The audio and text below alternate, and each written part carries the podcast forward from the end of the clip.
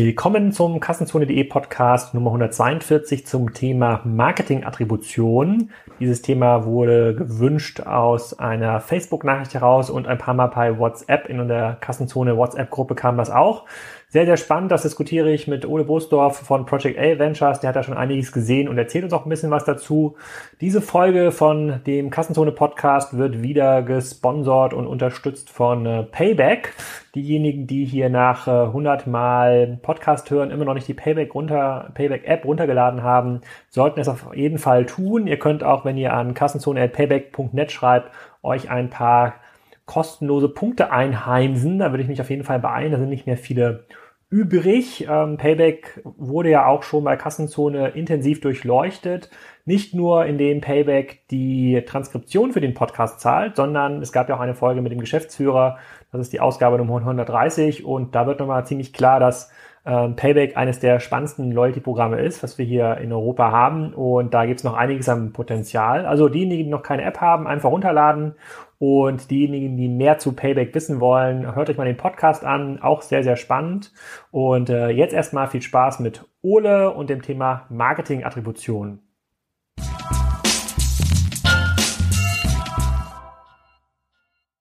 Hallo Ole, willkommen zum 142. Kassenzone.de Podcast. Heute zum Thema Attribution. Bevor wir genau erklären, was das eigentlich ist, sag doch mal, wer bist du und was machst du? Ja, ich bin Ole Bosdorf. Ich arbeite bei Project A Ventures, ein Unternehmen, was, glaube ich, schon ein paar Mal hier in deinem Podcast vertreten war. Wir sind ein Berliner Frühphaseninvestor und auch ähm, gleichzeitig operativ sehr involviert in den Unternehmen, in die wir investiert haben. Und ich selbst bin da im BI-Team ansässig als Marketing Analyst und bin sozusagen dafür verantwortlich, dass in unserem Marketing-Team, aber auch in den Marketing-Teams von den Unternehmen, in die wir investiert haben, ähm, gute datengetriebene Entscheidungen getroffen werden. So würde ich es setzen. Kannst du mal ein bisschen was dazu erzählen, was ein BI-Team eigentlich ist? Die meisten Unternehmen, auch viele, die jetzt zuhören, haben so ein Team ja gar nicht. Ja, ein BI-Team setzt sich bei uns aus zwei verschiedenen Komponenten zusammen. Das sind einerseits Produktmanager, die laufen durch das ganze Unternehmen und sammeln Anforderungen, was für Daten, was für Reports, was für Analysen äh, gebraucht werden. Und dann haben wir noch ähm, einen zweiten Teil im BI-Team und das sind die ganzen Data Engineers oder äh, Data mit Data Pipelining und so weiter sind die beschäftigt und die besorgen dann diese Daten und modellieren die dann so, dass sie ähm, ja, nutzbar sind für, für alle anderen Abteilungen. Sehr schön. Wir haben über Kassenzone, den WhatsApp-Kanal, über Facebook bekommen wir hin und wieder mal Anfragen über neue Themen und ähm, dieses Thema Marketing-Attribution wurde jetzt mehrfach ähm, genannt. Das kommt so ein bisschen aus dem Glauben, dass diese ganzen Berliner oder generell modernen Online-Unternehmen irgendwie so ein geheimnisvolles äh, Datenmodell im Hintergrund laufen lassen, bei dem sie vollkommen automatisiert herausfinden können, wie wirkungsvoll ist welches Keyword, welche PR-Kampagne hat zu welchen Anfragen geführt all solche Sachen. Und das wird ja zusammengeführt unter dem Begriff so Attributionsmodell, so für den, für den Laien. Und heute geht es darum, dass wir einmal erklären, was ist das eigentlich, wie sieht das eigentlich in der Realität aus, wie geht das und ist das wirklich alles so voll automatisiert, wie man sich das vorstellt. Da würde ich einfach mal mit dem ersten Block anfangen, äh, bevor wir an das Lüften der Mythen gehen. Was ist denn eigentlich Attribution? Ähm, ja, es wäre wirklich schön, wenn das alles so automatisiert schon ablaufen würde. Die Realität sieht da ein bisschen anders aus. Aber ja, was ist eigentlich Attribution? Also es gibt natürlich bei so einem jungen Thema noch keine Lehrbuchdefinition. Aber für mich persönlich setzt sich Attribution aus zwei verschiedenen Elementen zusammen. Äh, das erste Element wäre eine wirklich gute und saubere Identifikation von allen Berührungspunkten, die ich mit meinem Kunden habe. Also, dass ich wirklich Daten aus verschiedenen Bereichen, natürlich aus dem Online-Bereich, wo das noch relativ einfach ist, aber auch versuche aus anderen Bereichen einfach Daten zu diesen Berührungspunkten mit meinem Kunden zu sammeln. Und dann, wenn ich diese saubere Datengrundlage habe, ist dann der nächste Schritt in der Attribution, den Kundenwert oder den Wert einer Conversion ähm, auf diese Berührungspunkte des Kunden zu verteilen. Das ist also die zweite Herausforderung. Einerseits die Identifikation und zweitens dann eine gerechte Verteilung von Okay, also das dann wissen wir aber schon mal genau, was Attribution ist. Wir gehen ja im sozusagen zweiten Teil genauer darauf ein, wie man das eigentlich macht und was die klassischen Herangehensweisen und Denk, äh, Denkfehler sind. Wofür braucht man das? Das braucht man, wenn man wirklich wissen will, welche Marketingaktivitäten Sinn machen und ähm, wie man seinen Marketingmix eigentlich äh, einstellen sollte. Das heißt, es macht auch nur Sinn für Unternehmen, die überhaupt äh, Neukundengewinnung betreiben oder Marketing betreiben? Genau, und vor allen Dingen macht es Sinn für Unternehmen, die ähm, sehr für online unterwegs sind und dort verschiedene Marketingkanäle benutzen, um Kunden zu akquirieren. Wenn diese Kunden also ein gewisses Interesse daran haben, wie ihre Kundenakquise wirklich funktioniert, dann müssen sie sozusagen über den Tellerrand hinausschauen, über einen einzigen Berührungspunkt hinausschauen und sich wirklich alle Berührungspunkte, also man sagt auch gerne die komplette Klickkette eines Kunden anschauen, um wirklich zu zu realisieren, was da Sinn macht und was vielleicht nicht Sinn macht. Hat sich das in den letzten Jahren irgendwie signifikant weiterentwickelt? Ich habe äh, in, in meiner laienhaften Wahrnehmung von außen irgendwann mitbekommen, es gab so einen großen Streit darüber, wie genau das Thema äh, Last Cookie gehandelt wird, also dass man irgendwie den letzten, den letzten Berührungspunkt des Kunden mit einer Werbekampagne zählt, weil nur dieser dann zurechenbar ist auf einen bestimmten Kundenumsatz. Hat sich das irgendwie entwickelt? Gab es irgendwelche äh, neuen statistischen Modelle, die eingeführt worden sind? Gab es da viele neue Technologie, die da eingeführt äh, worden, worden ist? Ja, auf jeden Fall. Ähm also erstmal dadurch, dass halt digitale Marketingausgaben immer mehr ansteigen, steigt natürlich auch die Nachfrage nach einem, nach einem guten, sauberen Messinstrument, was Attribution an sich auch bietet. Ähm, das ist in letzter Zeit wesentlich relevanter geworden, weil es halt ähm, durch neue Technologien leichter fällt, diese verschiedenen Berührungspunkte zu identifizieren. Wir haben einerseits die Cookies, die gibt es eigentlich schon seit zwei Jahrzehnten, aber wir haben jetzt auch ähm, erste Cross-Device-Technologien, wo man Benutzer mit verschiedenen Endgeräten zusammenführen kann. Man kann auch schauen, ob ein Nutzer vielleicht in meinem physischen Store war, den besucht hat und diesen Berührungspunkt mit in diese Klickkette reinwerfen. Und ähm, ja, durch diese neuen Technologien kann man also einfach wesentlich komplexere Attributionsmodelle ansetzen. Und wie du schon sagst, man bewegt sich endlich weg von diesem Last Cookie, dass man sich nur den letzten Kontaktpunkt anguckt und macht irgendwie das erste Mal wirklich die Augen auf und schaut sich halt die komplette Customer Journey an und ähm, bewegt sich langsam in Richtung regelbasierte Attributionsmodelle, wo man halt bestimmte Regeln aufstellt, nach welchen ähm, jetzt eine Conversion umverteilt wird zum Beispiel. Hast du mal ein Beispiel für den, für den Case, an dem du mitgearbeitet hast, wo das Thema äh, Daten sammeln, dann ein, so eine Modelle aufbauen zu wirklich neuen Erkenntnissen geführt hat, zu so einem Aha-Effekt, was die, äh, was die sozusagen den Wert von Marketingkampagnen an, anging, wo man dann auch umgeschiftet hat von meinetwegen AdWords hin zu Banner oder andersrum Banner hin zu äh, Facebook Ads? Also ein schönes Beispiel ist eigentlich für mich ähm, auf jeden Fall ein Switch von AdWords Richtung Banner. Das Problem ist, dass wenn man in, sich in dieser Last-Cookie-Welt bewegt, dann ähm, wird man sich immer nur auf Kanäle konzentrieren, die sehr conversion-getrieben sind, die also wirklich unmittelbar vor einem gewünschten Kundenverhalten wie einem Kauf oder einem Lead und so weiter ähm, stattfinden. Da würde man sich immer nur auf diese Kanäle in, äh, konzentrieren. Die sind aber sehr oft sowas wie AdWords, weil der Kunde dann inzwischen aktiv nach meinem Produkt sucht in Google. Und ähm, wenn man sich darauf nur fokussiert, dann bleibt man immer in diesem Pull-Marketing-Bereich, wo man auch sozusagen auf die Nachfrage des Kunden angewiesen ist. Und wenn man jetzt auf zum Beispiel eine regelbasierte Attribution umstellt und sich mehrere Berührungspunkte anguckt, dann könnte man zum Beispiel ähm, sehen, und das hatten wir ähm, bei uns zum Beispiel im Portfolio den Fall bei Kfz-Teile24, die vertreiben Autoteile online.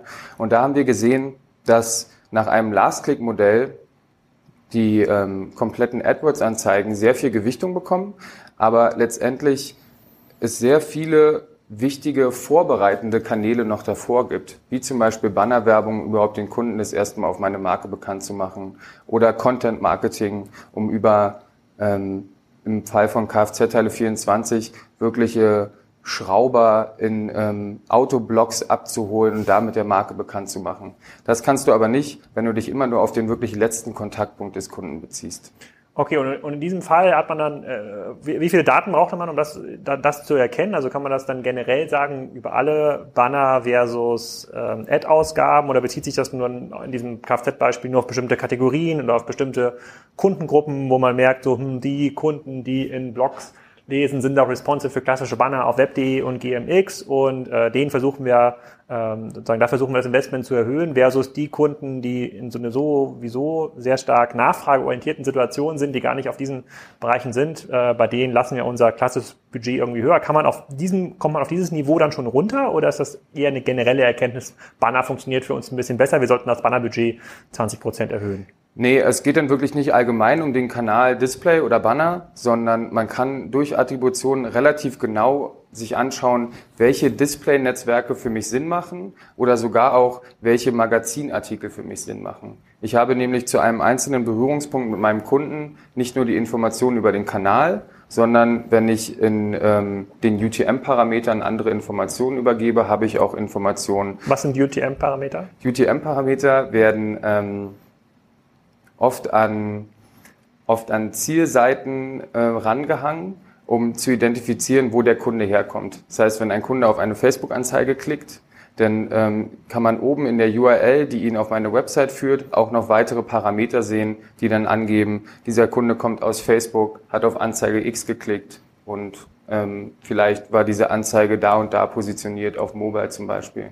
Die geben also mehr Auskunft darüber, wo ein Kunde herkommt. Okay, damit man diese einzelnen, die einzelnen Werbemaßnahmen auch verbinden kann miteinander genau. und das nicht, das nicht abgebrochen ist. Okay, dann haben, wissen wir jetzt ungefähr schon mal, was Attribution eigentlich ist und in welchem Case das eingesetzt ist. Nun, nun denkt sich ja der klassische Zuhörer oder Zuschauer bei Kassenzone cool. Das würde ich auch gerne haben für mein, ähm, für mein Unternehmen. Ähm, ich mache doch gar nicht so viel mit Daten. Ich habe zwar schon irgendwie ein AdWords-Konto und meine, meine Webseite ist schon irgendwie so ein bisschen verpixelt, aber ich will jetzt auch mal so ein Attributionsmodell. Vielleicht funktioniert ja Banner auch für mich viel besser. Was denn so die klassischen Denkfehler? Na, jetzt kommen wir in den Teil, wie geht denn das eigentlich? Was sind so die klassischen Denkfehler, die du beobachtest, ob das jetzt Portfoliounternehmen sind oder externe äh, Unternehmen? Du liest ja sicherlich auch das eine oder andere über dieses Thema, ähm, die Unternehmen so machen, insbesondere in der Anfangsphase zum Thema Attribution. Ein sehr schöner und verbreiteter Denkfehler, der mir auch schon in unserem Portfolio begegnet ist, ist, dass ähm, dir der Head of Marketing sagt, wir haben keine langen Klickketten, das heißt, Kunden kommen nur ein oder vielleicht zweimal auf unsere Website und deswegen brauchen wir sowas wie Attribution nicht, weil uns reicht vollkommen Last Cookie oder wenn, mhm. wenn, wenn du es Last Click nennen willst. Ja. Ähm, wo ich dann oft gerne nochmal nachfrage, wie sie denn darauf kommen, dass sie eigentlich nur so kurze Klickketten haben, wo sie überhaupt die Daten dazu herhaben und ähm, auch ob sie überhaupt unterscheiden können, ob jetzt ein Bestandskunde oder ein potenzieller Kunde gerade sich auf ihrer Seite befindet. Und dann kommen schon viele Unternehmen in, ins Stottern und ähm, merken, dass sie eigentlich ähm, ja, sehr in ihrer Google Analytics Welt gefangen sind und gar nicht genau wissen, gehört jetzt ein Klick ähm, zu einer Reaktivierungskampagne oder zu einer Akquisionskampagne und dementsprechend macht es auf jeden Fall auch für diese Unternehmen Sinn, da ein bisschen mehr Licht drauf zu werfen du sagst jetzt, die, sind, die können das in Google Analytics gar nicht äh, unterscheiden. Google Analytics lässt ja mittlerweile auch, auch dem freien Modus relativ viel äh, sozusagen granulares Messen oder granulare Kampagnen irgendwie äh, zu. Warum gehen bestimmte Sachen nicht mit Google Analytics? Na, Google Analytics kann zwar über einen Pixel, den du auf deiner Website implementiert hast, auf jeden Fall sagen, ey, da war jetzt jemand auf deiner Seite und der hat vielleicht auch was gekauft aber sie haben keine Informationen, die es aber in deinem persönlichen Backend gibt dazu, ob das jetzt ein Bestandskunde ist, wie oft er schon gekauft hat, was sein Customer Lifetime Value ist, ob er diese Bestellung vielleicht storniert. Da wir solche Informationen nicht zurück an Google Analytics leiten, sagt uns Analytics einfach nur, dieser Kanal hat eine ähm, Transaktion zustande gebracht. Aber diese Transaktion ähm, kann halt extrem unterschiedlich sein. Also im Beispiel von Kfz-Teile 24 wenn jetzt ein bestimmter Kanal oder eine Folge von Kanälen jemanden reinbringt, der zum ersten Mal einen Turbolader kauft, der 400 Euro kostet, ist es für uns wesentlich wichtiger, die Information zu haben, als wenn jemand zum x-ten Mal bei uns kauft und Scheibenwischwasser, was halt 5,99 kostet. Diese Information hat Google Analytics an sich nicht, deswegen müssen wir da ein bisschen tiefer gehen. Gibt es bestimmte Fragestellungen, die man gut mit Attribution lösen kann und Fragestellungen, die eigentlich gar nicht dazu passen? Ähm, also wir haben ja schon darüber geredet, für welche Unternehmen es prinzipiell Sinn macht. Und das sind für mich eher Online-Player, die mit verschiedenen Marketingkanälen vor allen Dingen online agieren. Ähm, es gibt ein paar Fragestellungen, die schwierig sind mit Attribution zu beantworten und vor allen Dingen, wenn es in Richtung Markenbekanntheit geht. Wenn ich also ein Unternehmen habe, was viel offline unterwegs ist, was viel sich auf Messen präsentiert oder Events macht, dann wird es relativ schwierig, über Attribution abzubilden. Event 1, die Schifffahrt hat Sinn gemacht, Event 2, das Barbecue hat nicht so viel Sinn gemacht. Warum ist das schwer? Also wir haben noch nicht darüber geredet, für wen es Sinn macht und wen es nicht Sinn macht. Oder der, wenn wir jetzt über Online-Unternehmen irgendwie nachdenken in Deutschland, hört man so ein Amazon, Zalando, About You, vielleicht auch ein Otto.de.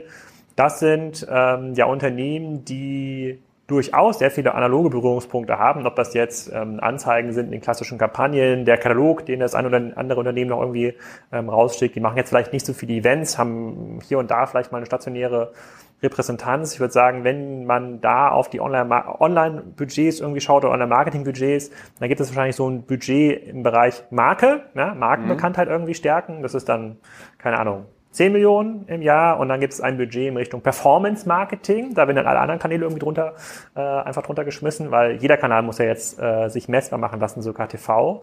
Und diese Performance Marketing Kanäle kommen ja in der Regel immer mit irgendwelchen Messpunkten mit. Die sind nicht so schön verteckbar wie mit einem UTM-Parameter. Das äh, wahrscheinlich gibt der Pro7 jetzt ähm, gar nicht so gute Kontaktpunkte irgendwie raus. Aber würdest du denn sagen, dass die Unternehmen, die zunehmend diese analogen Kanäle bedienen, Anzeigen in Magazinen, Messen, Events, sonstiges, ähm, dass für die so ein klassisches Attributionsmodell gar nicht so einen großen Mehrwert bringt?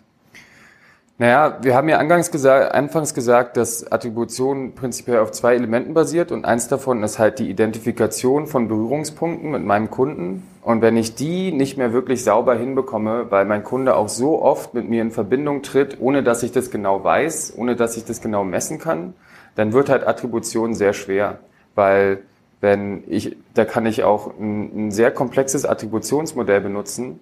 Aber wenn ich eben nicht weiß, dass zwischen zwei Website-Besuchen der Kunde in meinem Shop war, in meinem, also in meinem physischen Store und dann nochmal weitergeklickt hat und dann was auf meiner Website gekauft hat, dann weiß ich gar nicht, welchen, welchen ähm, Erfolg oder welchen Eindruck jetzt dieser Besuch in meinem physischen Store gemacht hat.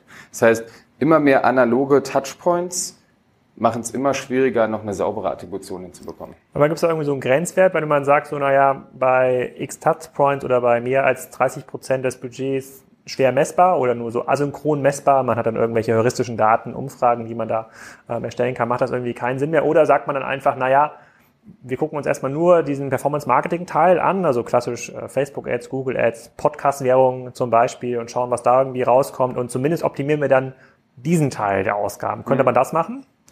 Ja, und zwar gibt's da ein Modell, was damit sich äh, relativ gut komplementiert. Also wir haben einerseits diesen Bottom-up-Approach mit der Attribution, Daten sammeln, sauber verteilen und dann einerseits auch noch einen Top-down-Approach. Ähm, und das nennt sich dann Marketing Mix Modeling. Und da gebe, schaue ich mir einfach nur an, ich habe im Monat X für diese Kanäle das Budget ausgegeben, was ist dabei rausgekommen. Und wenn ich mir das über einen längeren Zeitverlauf angucke, kann ich relativ gut sehen, eine Budgeterhöhung hier bringt mehr Conversions rein, während eine Budgeterhöhung hier eher weniger Conversions reinbringt. Dann baut man so eine Art lineare Regression auf. Aber geht das überhaupt für Startups? Weil wenn ich jetzt mal auf unseren Fall gucke in der, in der Spriker-Welt, wir sind ja sehr, sehr stark auch analog unterwegs. Wir machen ja viel Messen, sehr viele Partner-Events ähm, ähm, und da gibt es ja eine extrem hohe Volatilität ja auch auf Monatsbasis. Ja. Ne? Es gibt ja so den klassischen Messezeitraum, so im Frühjahr, irgendwo zwischen März und Mai ist der, dann ist so ein bisschen Pause und dann wieder September bis November wieder und, und dann ballt sich das teilweise auch in einem Monat. In Deutschland halt sehr, sehr viel um die Demexco, sicherlich auch um die OMR ähm, ballt sich das, ähm, so dass man ähm, zumindest so ein monatsbasiertes Marketing-Mix-Modeling ja gar nicht so richtig machen kann. Und die Kostenseite bleibt ja teilweise erhalten, weil die Kosten sind ja viel in Personalkosten, Vorbereitung. Das lässt, ist nur ganz schwer zurechenbar auf die einzelnen, ja. auf die einzelnen Events. Funktioniert das da auch? Da funktioniert das natürlich schwerer, sobald viel Volatilität mit dabei ist. Also so ein Marketing-Mix-Modeling wird eher zum Beispiel gerade von Volkswagen genutzt oder von der Allianz, also eher großen Playern. Was sich aber für Unternehmen wie Spriker in dem Fall auch anbieten würde und auch oft noch unterschätzt wird, leider auch noch in unserem Portfolio, sind ähm, Kundenumfragen. Klingt jetzt erstmal relativ banal, aber über ganz einfache Kundenumfragungen, die dann zum Beispiel auf der Website selbst implementiert sind, kann man relativ schnell feststellen, wie Kunden dann wirklich auf meine Marke aufmerksam geworden sind. Wir benutzen es also vor allen Dingen auf der vielen Dank-Seite am Ende zum Beispiel von einer Transaktion und können da feststellen, dass der Kunde zum Beispiel über Sponsoring auf uns aufmerksam geworden ist, über Bannerwerbung. Wir geben ihm dann verschiedene Optionen, die er auswählen kann. Und das dient uns als so eine Art Reality-Check, weil unser Attributionsmodell uns vielleicht sagen würde, ähm, Content Marketing ist unglaublich wichtig. Wir sehen dann aber in diesen, in den Antworten vom Kunden, wenn man da genügend gesammelt hat, ähm, ja, eigentlich ist unsere Sponsoring-Alternative oder unsere Messestände das, was wirklich Aufmerksamkeit bringt. Okay, dann lass uns mal ein Beispiel nehmen, was aus dieser Online-Welt irgendwie funktioniert. Also ein Unternehmen, was sehr, sehr stark im Onlinehandel aktiv ist oder wenn man überhaupt noch von klassischem Onlinehandel reden kann, wenn sich das verschiebt auf die verschiedenen Kanäle. Ähm, und das macht jetzt vielleicht 10 Millionen Euro Umsatz, hat mhm. irgendwie, gibt so im Jahr 200 Millionen im Marketing aus, also äh, jeden Monat 200.000 Euro grob, gibt das irgendwie im, Marketing aus. Im Wesentlichen Performance-Marketing. Ähm, wie würde man denn da rangehen? Also das hat noch kein Attributionsmodell, das ist so ganz, ganz klassisch gewachsen. Das ähm, hat irgendwann mal angefangen mit Facebook-Werbung, Google Ads, ähm, haben wir sicherlich auch äh, den, den E-Commerce-Teil in Google Analytics ähm, ausgefüllt. Wie würdest du jetzt so einem Unternehmen helfen? Was wäre der erste Schritt? Braucht man irgendwie Mitarbeiter? Muss man Tools einführen? Muss man sich Daten anschauen? Muss man, also wie, wie gehst du vor? Also man braucht auf jeden Fall in dem Unternehmen selbst, das haben wir selber festgestellt, einen Project Owner, der sich auf dieses Thema schon raufwirft.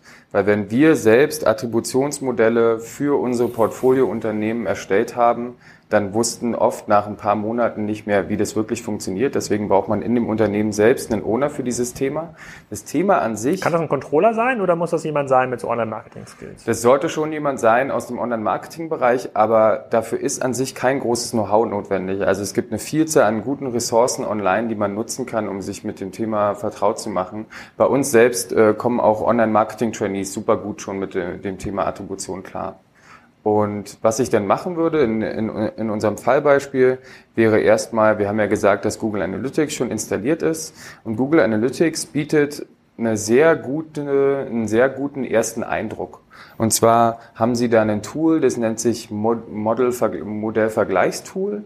Und da kannst du halt neben deiner Last-Click-Perspektive, die du bis jetzt immer gehabt hast, auch andere regelbasierte Modelle damit vergleichen. Kannst dir also anschauen, wie sieht es eigentlich aus, wenn ich meinen Kundenwert nicht mehr dem letzten Kontaktpunkt gebe, sondern zum Beispiel in einer Badewanne, also dem ersten Kontaktpunkt viel Wert gebe und dem letzten und den in der Mitte weniger. Oder linear einfach allen gleich viel oder über die Zeit. Aber was ist denn, wie, wie geht man denn daran? Also was ist denn die These? Sagst du denn einfach, ähm, ich sage, dass der erste Kontaktpunkt wichtig ist, der letzte Kontaktpunkt wichtig und, und, und umweise dem 50 Prozent des Umsatz oder des ROIs zu? Ähm, was sagt denn das Tool oder was sagt denn, was ist die Antwort von Google, Google Analytics? Google Analytics würde jetzt nicht sagen, welches Attributionsmodell für dich das Richtige ist. Das ist nämlich auch eine der ähm, ja, Limitierungen von regelbasierten Attributionsmodellen. Dadurch, dass du eben selber sagst, der erste ist wichtig oder der letzte ist wichtig oder irgendwas in der Mitte, bist du immer bei subjektiven Annahmen. Das heißt, es ist auf jeden Fall richtig, von einer Last-Click-Perspektive wegzugehen und endlich mal die Augen aufzumachen, was für andere Berührungspunkte gibt es mit meinem Kunden. Gemessen an deiner Erfahrung. Genau. Aber es ist natürlich, solange man sich in regelbasierter Attribution bewegt, und wir können später auch noch über Alternativen dazu sprechen, ähm, ist es immer noch der Fall, dass ja, man da mit bestimmten subjektiven Annahmen raus, rausgehen muss. Okay, du hast jetzt sozusagen dieses Modell angeguckt äh, bei dem, bei dem Online-Händler, der 10 Millionen macht, hast jetzt gesehen, der hat noch nicht äh, diesen Modellvergleichstool da genutzt und machst jetzt mal sozusagen das U und vielleicht gibt's auch noch den CAM oder keine Ahnung, wie diese ganzen Sachen irgendwie äh, ähm, aus, äh, aussehen in, bei Google Analytics. Und dann? Dann ähm, wenn sich dieser Online-Player dazu entscheidet, wirklich richtige Attributionen zu betreiben und nicht mal nur über Google Analytics einen kurzen Eindruck zu gewinnen, dann würde man ein größeres BI-Marketing-Projekt anwerfen. Wie sieht das aus? Das sieht so aus, man braucht ähm, einfach verschiedene Daten. Einerseits braucht man eine riesige Tabelle, wo jede Zeile ein Klick oder ein Berührungspunkt eines Kunden mit meiner Website ausmacht. Es kann also aber das kann doch Analytics gar nicht, oder? Ist das überhaupt erlaubt in Deutschland? Also diese ein, eindeutige Zuordnung eines Besuchers äh, zu einer Aktion? Also derzeit ist es nicht verboten, meiner, okay. meines Wissens. Aber kann, kann das Analytics? Die, kriegst du die Daten aus Analytics? Ähm, die Daten kriegst du aus einem anderen, anderen Google-Produkt, das nennt sich Google BigQuery.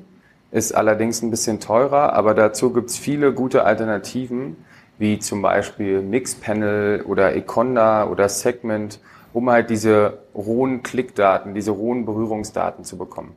Das heißt, diese, äh, diese Kohorten, die die Analytics irgendwie anzeigt, das sind jetzt irgendwie die Besucher, die bei folgenden Kanal gekommen sind, dann kriegst du dann immer hier 25 Stück. Die kann man nicht weiter runterbrechen in der Regel Analytics. Nein. Sozusagen, das bekommst du in den anderen Tools oder mit Google BigQuery auf den Einzelbesucher runtergebrochen. Genau. Okay. Was Kann. machst du mit dieser Tabelle? Ähm, du nimmst dir diese Tabelle und dann brauchen wir noch eine weitere Tabelle und die kommt aus unserem Backend, also aus unserem Shop-System. Und da, die zeigt uns an, zum Beispiel in einem E-Commerce-Fall, welche Transaktionen stattgefunden haben. Und auch, was mit diesen Transaktionen passiert ist, ob die storniert wurden, retourniert wurden oder ähm, einfach wirklich stattgefunden haben. Und dann gibt's innerhalb von Web-Tracking-Tools wie Google Analytics, aber auch den Alternativen, äh, die Möglichkeit, eine, eine Unique ID mitzutracken. Also jemand ist auf meiner Seite und kauft etwas und dann gibt's eine, zum Beispiel eine Transaction-ID dazu und die taucht auch wiederum in meinem Backend auf. Und dementsprechend kann ich dann diese beiden Informationen zusammenfügen. Das heißt, ich kann zu der Bestellung aus meinem Backend sehen, welche Klicks gab es eigentlich dazu? Auch aus verschiedenen Tools, also äh, aus, aus, verschiedenen Werbekampagnen meine ich. Nicht, du hast jetzt gesagt, diese Tabelle, das sind die Berührungspunkte mit der Webseite. Also mhm. kriegst du denn diese auf den einzelnen Nutzer bezogenen Kontaktpunkte auch aus äh, Facebook direkt raus oder aus Google AdSense? Wo du musst irgendwie dein Modell ja selber dann aufbauen. Naja, man muss sich halt wirklich ähm, für ein Tool entscheiden, was mir meine Rohdaten zu meinen Berührungspunkten dann liefert. Ähm, es bringt nichts, verschiedene Tools dazu anzuzapfen, weil Facebook und AdWords immer anders reporten würden als, als dein eigenes Web-Tracking-Tool.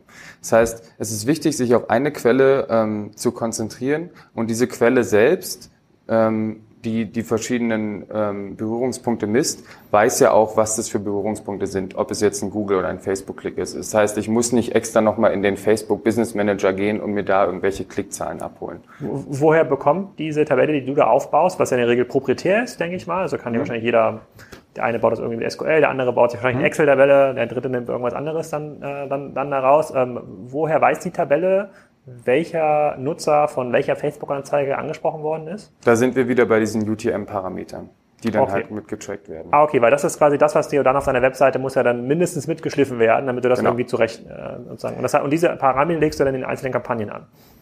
Genau, also es ist unglaublich wichtig, dass sozusagen jede Online-Werbeaktion, die du tätigst, auch mit, sauber mit UTM-Parametern versehen ist, damit ähm, du weißt, wo der Berührungspunkt überhaupt herkommt. Okay, wir haben jetzt also gelernt, für dieses BI-Projekt, für dieses BI-Thema brauchen wir einen, mindestens einen Mitarbeiter, der diesen Hut dafür aufhat, der so ein bisschen Online-Marketing und auch Daten-Know-how hat, also Daten im Sinne von, der muss auch mal eine SQL-Abfrage schreiben können. Ähm, neben diesem Tool, was diese Rohdaten bereitstellt, ob es jetzt ein Econda ist oder ein Google BigQuery, ja. ähm, was brauche ich noch für Tools?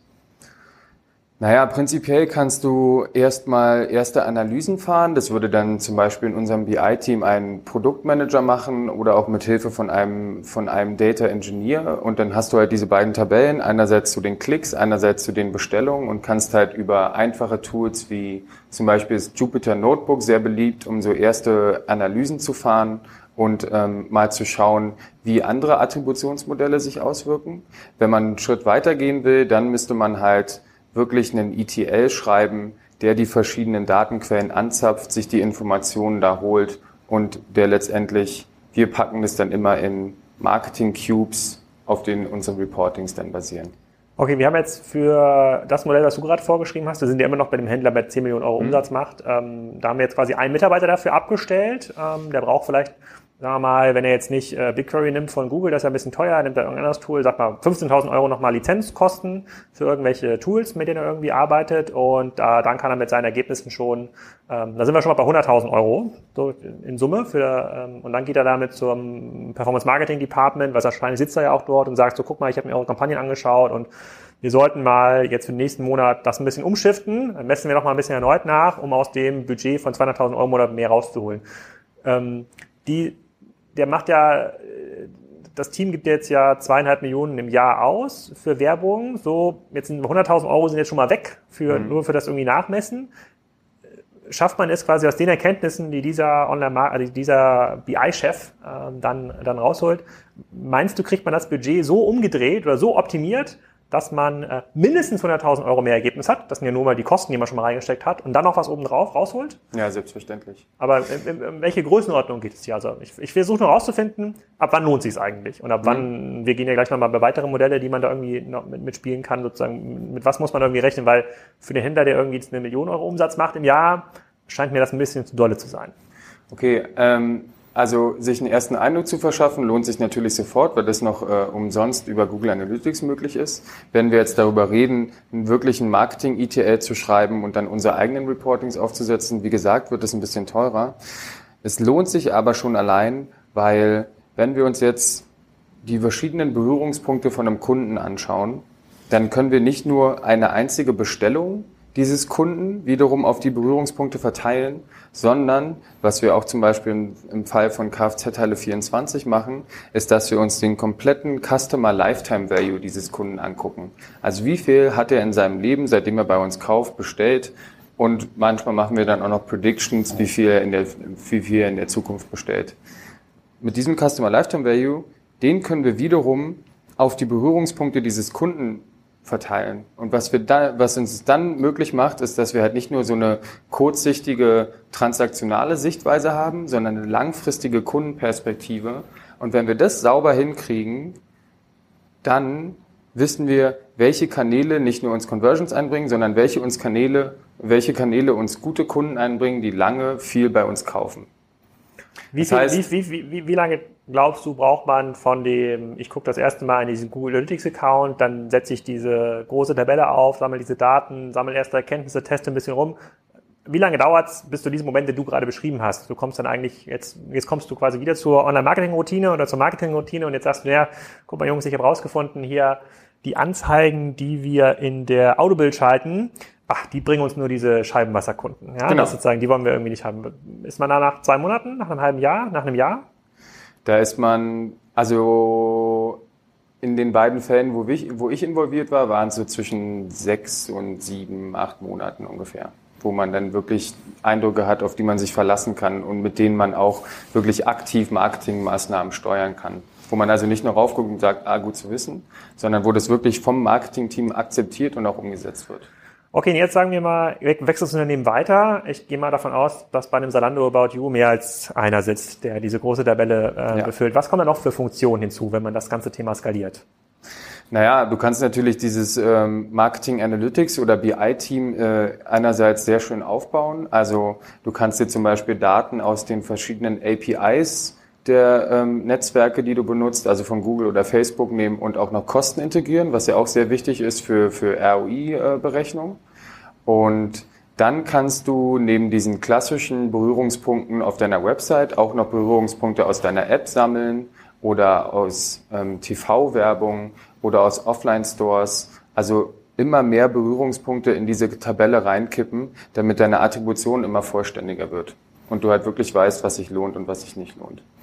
Und so von außen gesehen, wie schätzt du denn unsere sozusagen deutschen Online-Führer in dem Bereich irgendwie ein? Also macht ein Salando das schon auf einem Niveau, wo wir wirklich wissen, hey, ähm, AdWords in Bochum macht gar keinen Sinn. Äh, da wird Google nur noch von irgendwelchen Vollhongs genutzt, die alles retournieren. Äh, deswegen schalte ich das eigentlich aus für, für diese Region. Versus TV-Werbung macht da irgendwie mega viel Sinn, weil vor allem bei Arte, weil da erreiche ich noch irgendwie die kaufkräftige äh, Zielgruppe. Ähm, möglicherweise gilt das fürs Ruhrgebiet äh, besonders und für München gilt es irgendwie nicht. Also diese Fragen, man kann immer weiter runtergehen. Genau. Fragen. Und man hatte die Idee, dass ich mein, mein Marketinggeld nur noch in dem Moment sozusagen die Person verteidige, äh, äh, wo es irgendwie maximal wirkt, weil ich davon ausgehe, dass der Wettbewerb irgendwann so stark ist, dass er das rausfindet. Das heißt, ich muss besonders gut sein, kein Geld zu verschwenden. Darum geht's ja eigentlich. Ne? Das geht ja gar nicht darum, dass immer, es geht immer darum, dass Geld, was man hat, dieses Budget, was man irgendwie hat, dorthin zu schieben, wo es am äh, Marketing effizientesten ist. Und das kann konkrete Transaktion sein, das kann aber auch Customer Lifetime Value sein. Das sind ja zwei verschiedene Ziele, die man optimieren kann. Ähm, äh, wie groß muss denn so ein Team sein, damit man solche Befragen beantworten kann? Oder gibt es irgendwann so eine Unschärfe, die das eigentlich unmöglich macht, sowas zu beantworten?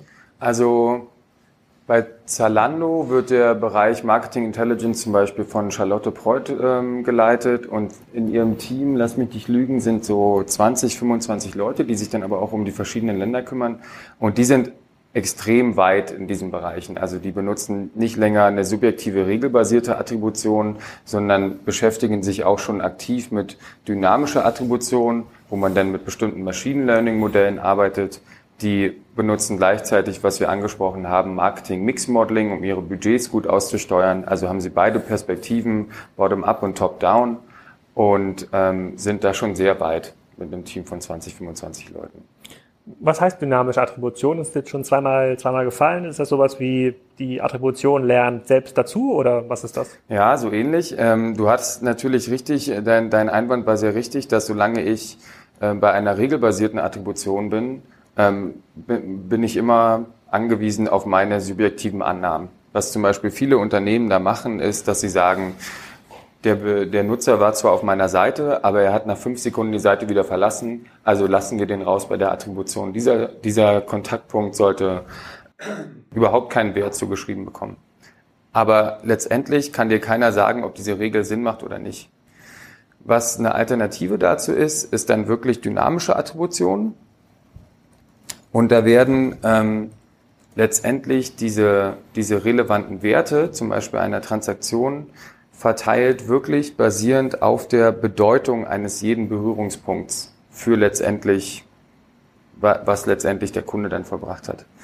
Wie sieht es genau aus? Ähm, ich glaube, der Industriestandard, also zumindest das, was Google und Facebook benutzen, sind sogenannte Markov-Ketten. Und Markov-Ketten gucken sich an, wie wahrscheinlich ist es, dass ein Kunde von Event 1 zu Event 2 übergeht. Also wenn er auf eine Facebook-Anzeige geklickt hat, wie wahrscheinlich ist es, dass er dann über eine Affiliate-Anzeige nochmal auf meine Seite kommt oder sogar kauft. Diese Wahrscheinlichkeiten gucken sich Markov-Ketten an. Da gibt es auch andere Alternativen, Strukturvergleichsmodelle oder ja, andere Simulationen, auch Kombinationen.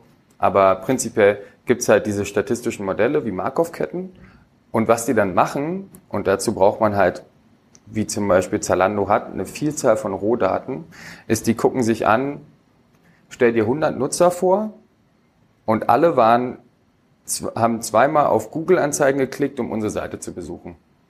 Aber 50 von denen waren zwischendurch noch über eine Affiliate-Anzeige auch auf unserer Seite.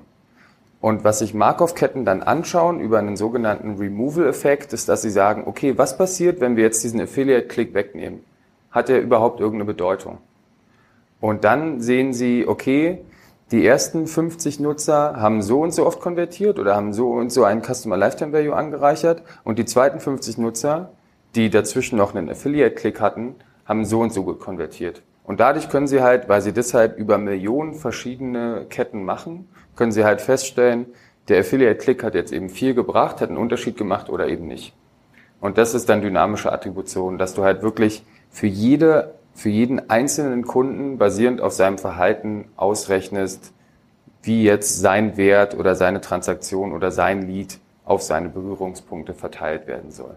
Und, und wie weit ist die Industrie da? Ich meine, wenn ich mir so angucke, wie Facebook zum Beispiel seinen Personalized Feed aussteuert, dann ich kenne jetzt nur mich als n gleich 1, das ist ja für jeden irgendwie personalisiert, äh, dann finde ich das so lala schon deutlich besser als irgendwie alles, was mein komplettes Netzwerk irgendwie postet. Twitter ist aber bisher unschlagbar. Da habe ich selber ausgewählt. Da folge ich nur selber den Leuten, die mich wirklich interessieren. Da finde ich noch, wenn ich mal so runterscrolle, in den letzten 20 Beiträgen viel mehr relevante Beiträge okay. irgendwie, ähm, irgendwie für mich. Ähm, das liegt aber irgendwie daran, was ich, dass ich selber irgendwie ja viel besser definieren kann, was ist für mich eigentlich interessant und da jetzt keiner äh, top-down mit dem Attributionsmodell irgendwie herausfinden muss, automatisiert, was, was mich da interessiert. Ähm, wenn ich mir das überlege, wenn diese richtig großen Firmen das noch so lala irgendwie kennen oder wenn ich mir mal angucke, wie sieht eigentlich dieser personalisierte Feed von Salando aus oder die E-Mails, die man irgendwie bekommt als Reminder zum, zum Nachkaufen, so richtig das Traumszenario, was man sich dann irgendwie vorstellt oder ausmalt in, äh, in so einem Workshop zur Attribution, ist es ja noch nicht. Ist ja noch sehr, sehr viel Grundrauschen dabei. Sehr, sehr viel Information, die mich als Kunden erreicht, von der ich in dem Moment, wo sie mich erreicht, sage, die ist gar nicht relevant, weil mhm. A, will ich jetzt nicht kaufen, B, bin ich kein Mädchen und brauche hier keine Frauenklamotten irgendwie im Newsletter, sowas in der Art. Ne? Also wie, wie schätzt du das ein? Also wann sind wir so irgendwie so weit? Fehlt das irgendwie an Modellen, fehlt es an Tools, fehlt es an Daten? Ähm, ist das das ganze Thema neue Devices, Kanäle, was das so schwer macht, ähm, das rauszufinden? Also wenn man sich mit dynamischer Attribution beschäftigt, gibt es an sich zwei Herangehensweisen. Einmal, man holt sich ein ähm, Blackbox-Modell von Google oder Facebook oder auch großen Playern wie zum Beispiel Visual IQ. Das kostet dann 130, 150.000 Euro oder so im Jahr. Und ähm, aber es gibt auch Anbieter, die geben ja auch die, die Formel dahinter, wie Neustar und Co. Ne? Genau. Die lassen dich ja reinschauen. Genau. Du kannst es also einerseits ähm, über so einen Anbieter entwickeln lassen und dann weißt du aber nie selber, wie es funktioniert dann wird selber von dem eigenen Marketingteam oft nicht wirklich akzeptiert, weil, sie, weil es nicht wirklich transparent für, fürs Marketingteam ist und deswegen auch nicht wirklich genutzt. Und die andere Variante wäre es dann in-house zu entwickeln, hm? wo aber selbst noch nicht viel Literatur dazu besteht, wie es gemacht wird, weil es einfach noch so ein junges Thema ist und dementsprechend das relativ lange dauert. Also wie du schon sagst, ähm, obwohl viele Unternehmen sich in die Richtung hinbewegen, ist es noch nicht wirklich ähm, in aktiver Nutzung. Aber bleiben wir mal bei diesen Tools. Ähm, ich bin der Meinung, also ich bin ein großer Verfechter dieser Idee hier wie bei Project A, dass man sich dieses Know-how irgendwie ähm, sammeln muss, weil viele Probleme kann man noch nicht mal beschreiben, wenn man sie vorher nicht gesehen hat. Es ist schwierig, das irgendwie einzukaufen. Der Regelfall in der Industrie wird aber sein, man wird auf irgendeine Standardlösung erstmal aufsetzen müssen, weil das Problem ist so urgent, die haben nicht ein halbes Jahr oder ein Jahr Zeit, da gibt es mhm. riesige Budgets, die wollen irgendwie erste Ergebnis relativ schnell haben und die platzieren ja lieber jetzt mal irgendwie 5 Millionen für eine Lösung X, ähm, äh, bei der sie dann mit das 100, 200, 300 Millionen Euro Marketingbudget optimieren, als zu warten, sich das aufzubauen, bei dem der, und fairerweise, dieser Weg ist ja nicht äh, risikofrei. Es kann ja auch sein, dass du dir irgendwie einen Vollhonk äh, als BI-Leiter holst, der kann sich vielleicht ja. gut verkaufen, aber der totale Quatschmodelle ausrechnet. Wenn man jetzt auf sowas, ich habe letzte Woche, das passt eigentlich ganz gut zu dem Attributionspodcast, hat letzte Woche hat ja Google jetzt angefangen damit zu werben mit dem Google 360. Ne? So, dann, das heißt es ja, alle Kanäle, alle Effekte äh, um deinen Kunden herum, 360 Grad, äh, bietet dir jetzt so eine Suite an. Hast du dir das mal angeschaut, was ja. die konkret machen? Wie schätzt du sowas ein? Ja, Google hat ja irgendwie schon vor ein, zwei Jahren seine 360 Suite gelauncht und da war auch Google Attribution 360 dabei. Wurde nicht von zu vielen ähm, Unternehmen meines Wissens zumindest genutzt, weil es sehr teuer war. Und deswegen haben sie, wie du schon gesagt hast, vor zwei Wochen dieses Tool Google Attribution rausgebracht. Und das wurde auch auf manchen E-Commerce-Blogs als a big change coming up in Analytics gefeiert und so weiter. Nicht bei Kassenzone. Nicht bei Kassenzone. Und das auch äh, gut so, denn wenn wir uns ganz an, das, an den Anfang unseres Gesprächs dran erinnern, ist Attribution immer nur so gut wie deine Datengrundlage, also wie deine Fähigkeit, wirklich sauber die verschiedenen Berührungspunkte mit deinem Kunden zu identifizieren. Wenn du jetzt aber mit jemandem wie Google ins Bett steigst, dann hast du nur noch die Berührungspunkte deiner Kunden mit Google-Produkten, also mit Google-Anzeigen, mit Google Shopping-Anzeigen, mit äh, Display-Bannern. Aber ich würde jetzt von diesem Tool erwarten, ich habe jetzt die Werbung nur überflogen, dass man da auch andere Quellen reinschieben, reinschieben kann. Das, da bin ich mir relativ sicher, dass es eben leider nicht der Fall ist. Und wenn du in dieser Google-Welt gefangen bleibst und dann halt nur deine Double-Click-Daten aus deinem Bit-Management-Tool da drin hast und deine AdWords-Daten und so weiter, dann wird das Ergebnis dieses Tools auch immer nur sein, hey, wir sollten Google-Kanäle weiter skalieren. Kann es ja auch nur sein, wenn da Google-Kanäle genau. drin sind. Okay. Und dementsprechend erfüllt es eigentlich eine zentrale Aufgabe der Attribution, nämlich die Erfassung aller Berührungspunkte leider nicht. Eine Alternative dazu bietet Facebook mit, ihr, mit seinem Atlas-Produkt. Das ist eigentlich ein ähnlicher Ansatz. Ich glaube, sie nennen es inzwischen Advanced Measurement, wo man ähm, jeden Besuch, den man auf seiner Website hat, dann nochmal zu Atlas schickt und äh, oder ja zu Facebook schickt. Und Facebook sammelt dann also die ganzen Berührungspunkte mit Facebook-Anzeigen von deinen Kunden, aber auch mit allen anderen Tools. Aber selbst da gibt es das Problem, dass ähm, erstmal musst du unglaublich viel freigeben an Facebook, machst dich also super transparent für Facebook. Und Facebook rechnet dann selbst aber auch nochmal ähm, weitere Informationen mit ein. Wir hatten also einen Test dazu laufen, wo letztendlich rauskam, ey, ihr unterschätzt eure Facebook-Kampagne und ihr müsstet 50 mal so viel in Facebook investieren. Das war das, das, war das äh, Ergebnis dieser überraschend, Analyse. Überraschend, ja. Ganz überraschend. Und äh, dementsprechend, ja, es ist halt relativ schwer, mit solchen, mit solchen großen Produkten. Also würdest du, wenn du mit großen Produkten arbeitest, dann schon auf Produkte gehen, bei denen die Formeln irgendwie offengelegt sind oder bei denen die Herleitung zumindest nachvollziehbar ist? Ähm, das wäre das, das, das wäre eine Möglichkeit. Oder mit einem Dienstleister, der das quasi transparent macht. Also du könntest ja auch diese Dienst, das, was ihr jetzt quasi intern macht für die Ventures, kann man sich ja möglicherweise auch als Dienstleistung am Markt ja. einkaufen. Ich gehe davon aus, dass die klassischen äh, Performance-Marketing-Agenturen da ja auch irgendwie ähm, ähm, ihr Feld suchen. Ich kann mir auch gut vorstellen, dass die, dass die großen Media-Agenturen, die so Media-Budgets äh, verteilen, versuchen, sich dorthin zu retten, weil ähm, die ja in so einer Google-Facebook-Welt ja keiner mehr haben will. Ähm, also das wäre ja so ein Learning daraus. Aber trotzdem, und das ist für mich so ein ganz wichtiges Learning bisher so aus diesem Podcast, ähm, wenn du in einem Modus bist, der sehr, sehr stark analoge Kontaktpunkte hat, äh, vertrieblich, was für B2B-Unternehmen zum Beispiel zutrifft, ähm, die lassen, da gibt's noch nicht so, das vielleicht 20 Prozent des Budgets Marketing-Budget und davon noch nicht mal das ganze äh, Performance-Marketing äh, angehängt, sondern auch viel klassisch Marken-Marketing-Budget. Dann wird es extrem schwer, da bist du eigentlich mit einer gut gestalteten Umfrage oder so einer permanenten Umfrage auf der Webseite, entweder beim Checkout, wenn man so ein Checkout-Modell hat oder irgendwas, was sich aufpoppt oder mhm. möglicherweise auch in den anderen Kanälen. Also ich könnte ja auch eine Umfrage in Facebook machen für die Kontakte, die ich dann irgendwie habe. Wo, krieg, wo kriegt man dann irgendwie Leute? Ähm, das wird also gar nicht so einfach für diese Unternehmen, das zu, das zu strukturieren. Dann bleibt für mich aber noch mal so ein, ein Fragebereich übrig, äh, den haben wir noch nicht so richtig ähm, erschlossen. Und zwar, wir haben jetzt ein, zwei Mal deviceübergreifend geredet. So deviceübergreifend gibt es ja die screengebundenen Devices, die am Ende des Tages immer eine Art Webseite ähm, vorhalten. Das kann eine responsive Webseite sein, das kann aber eine richtige Webseite sein, auf dem iPad oder auf dem Desktop-Rechner. Das kann aber auch eine App sein. So, in dieser Webseite, verstehe ich dich, kann man mit, diesem, mit dieser URL-Struktur arbeiten. Also man kann irgendwie mit diesem Referrern arbeiten, die dir dann für deine große Tabelle, nennen wir sie jetzt genau. mal, deiner großen Tabelle erlauben, äh, das zuzuordnen. Diese ganzen neuen Devices, die jetzt kommen, die gar keinen Screen mehr haben, äh, wo auch eine Transaktion teilweise über, über Voice stattfinden kann, wie schafft man es denn, ähm, dort die Informationen zurück in die große Tabelle zu holen? Gibt es da schon Ideen, Ansätze, Überlegungen? Genau, also das ist eins der großen Probleme bei der Attribution, dass ähm, Nutzer inzwischen auf unterschiedlichen Endgeräten unterwegs sind. Ja, Scheißnutzer. Echt. Das geht gar nicht. Können sich einfach nicht für ein einziges Endgerät ja. entscheiden, leider.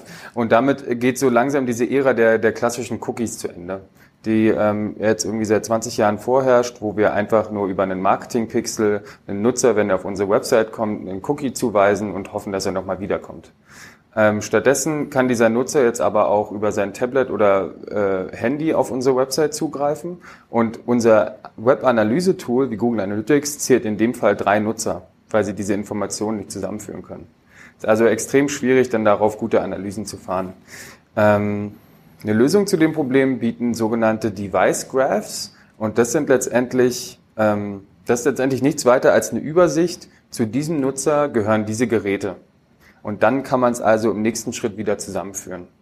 Wie entsteht so ein Device Graphs? Ähm, der ist entweder auf Login basiert, also zum Beispiel Google oder Facebook haben leider den Vorteil, dass ihre Nutzer auf extrem vielen verschiedenen Geräten mit ihrem gleichen Kontakt eingeloggt sind. Das heißt, die wissen relativ genau, dass mir jetzt mein iPhone gehört und mein Tablet und mein äh, Desktop, weil ich überall zum Beispiel in Facebook eingeloggt bin. Das ist dann also relativ leicht, das zusammenzuführen. Google und Facebook geben dir dann aber wiederum nicht die Rohdaten dafür. Ein anderer, ähm, ein anderer Ansatz, um diese Device Graphs zu erstellen, ist über sowas wie Fingerprinting. Also du lässt ganz viele Informationen auf meiner Webseite, wenn du sie besuchst. Wenn du auf meine Website kommst, gibst du mir deine IP-Price, deine Location, deinen Browser, was für ein Gerät du hast und so weiter. Und wenn du das jetzt auch nochmal vom gleichen Standort über dein Handy machst, dann kann ich mitunter diese Informationen auch zusammenführen. Allerdings wesentlich schwieriger als Login-basiert.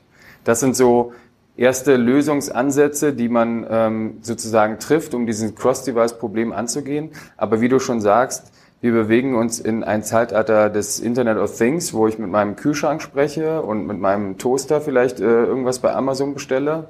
Und diese Kontaktpunkte dann wiederum zu erfassen, damit habe ich persönlich noch keine Erfahrung gemacht. Das wird auf jeden Fall eine große Herausforderung für die Zukunft. Okay, also das ist der große nächste Schritt im Thema Attributionsmodell. Also wird ja mehr oder sieht man ja auch schon bei, ähm, bei Salando oder About You, die ja schon 70 Prozent ihres Traffics oder Umsatzes, glaube ich, sogar schon äh, mobil machen. Es wird immer schwerer zu erfassen, immer schwerer zu, äh, ähm, ähm, zu tracken, was ja dann wieder doch zu diesen Google oder äh, Facebook Atlas Produkten ja. dich vielleicht irgendwann zwingt. Ähm, ich gehe mir davon aus, dass sie sich auch irgendwann offen, öffnen werden, äh, um andere Sachen da reinzubringen. Wenn du es nämlich gar nicht mehr messen kannst, bist du dann irgendwann wieder auf so einem Unschärfegrad, dass du ja gezwungen bist, auf sowas ähm, zurückzugreifen. Genau. Kann ich mich gar nicht so richtig entscheiden, ob ich den Podcast äh, nennen soll, der Cookie ist tot, tot oder Spitz pass auf, Google 360. Da muss ich im Nachgang noch mal ein bisschen, äh, noch ein bisschen ähm, überlegen. Wir kommen aber auch schon so langsam zum Ende. Ich hätte noch so ein paar Fragen ähm, offen, insbesondere zu dem, wie das genau operativ funktioniert und was so, äh, was, was so auch so klassische Fehler sind, die du schon irgendwie gesehen hast im operativen Aufbau. Vielleicht sparen wir jetzt das für einen zweiten Podcast und lassen den ähm, Hörern eine Möglichkeit, auch nochmal über die WhatsApp-Gruppe neue Fragen einzuwerfen für den zweiten Podcast. Den können wir in ein paar Wochen ja nochmal äh, noch mal machen. Es war für mich extrem spannend bis hier. Ich habe eine ganze Menge ähm, äh, gelernt und äh, bin auch gespannt, was der Vertriebsleiter von Google 360 äh, sagt, ob er das möglicherweise ein bisschen aufweichen kann hier, das, was du gesagt hast. Ole, vielen Dank an dieser Stelle und ähm, bis zum nächsten Mal. Wenn euch das, was Ole erzählt hat, gefallen hat, dann solltet ihr dringend mal auf die Webseite schauen, kassenzone.de slash Neustar. Das ist der zweite Unterstützer dieses Podcasts. Neustar ist in Europa mittlerweile ziemlich aktiv. Die haben so ein Marketing-Attributionsmodell, was sie bei großen Unternehmen anbringen. Die arbeiten auch mit ähm, offenen Formeln und Berechnungen, lassen sich da quasi in die Karten schauen. Das war ja eine der Forderungen, die Ole auch ähm, gestellt hat im Podcast. Und äh, Sven Bargemiel, der Managing Director für den ähm, deutschen Markt, hatte auch das ein oder andere super Angebot für euch. Ihr findet alle Informationen zu Neustar unter kassenzone.de slash Neustar. Schreibt sich N-E-U-S-T-A-R, also wie Neu und Star. Viel Spaß damit.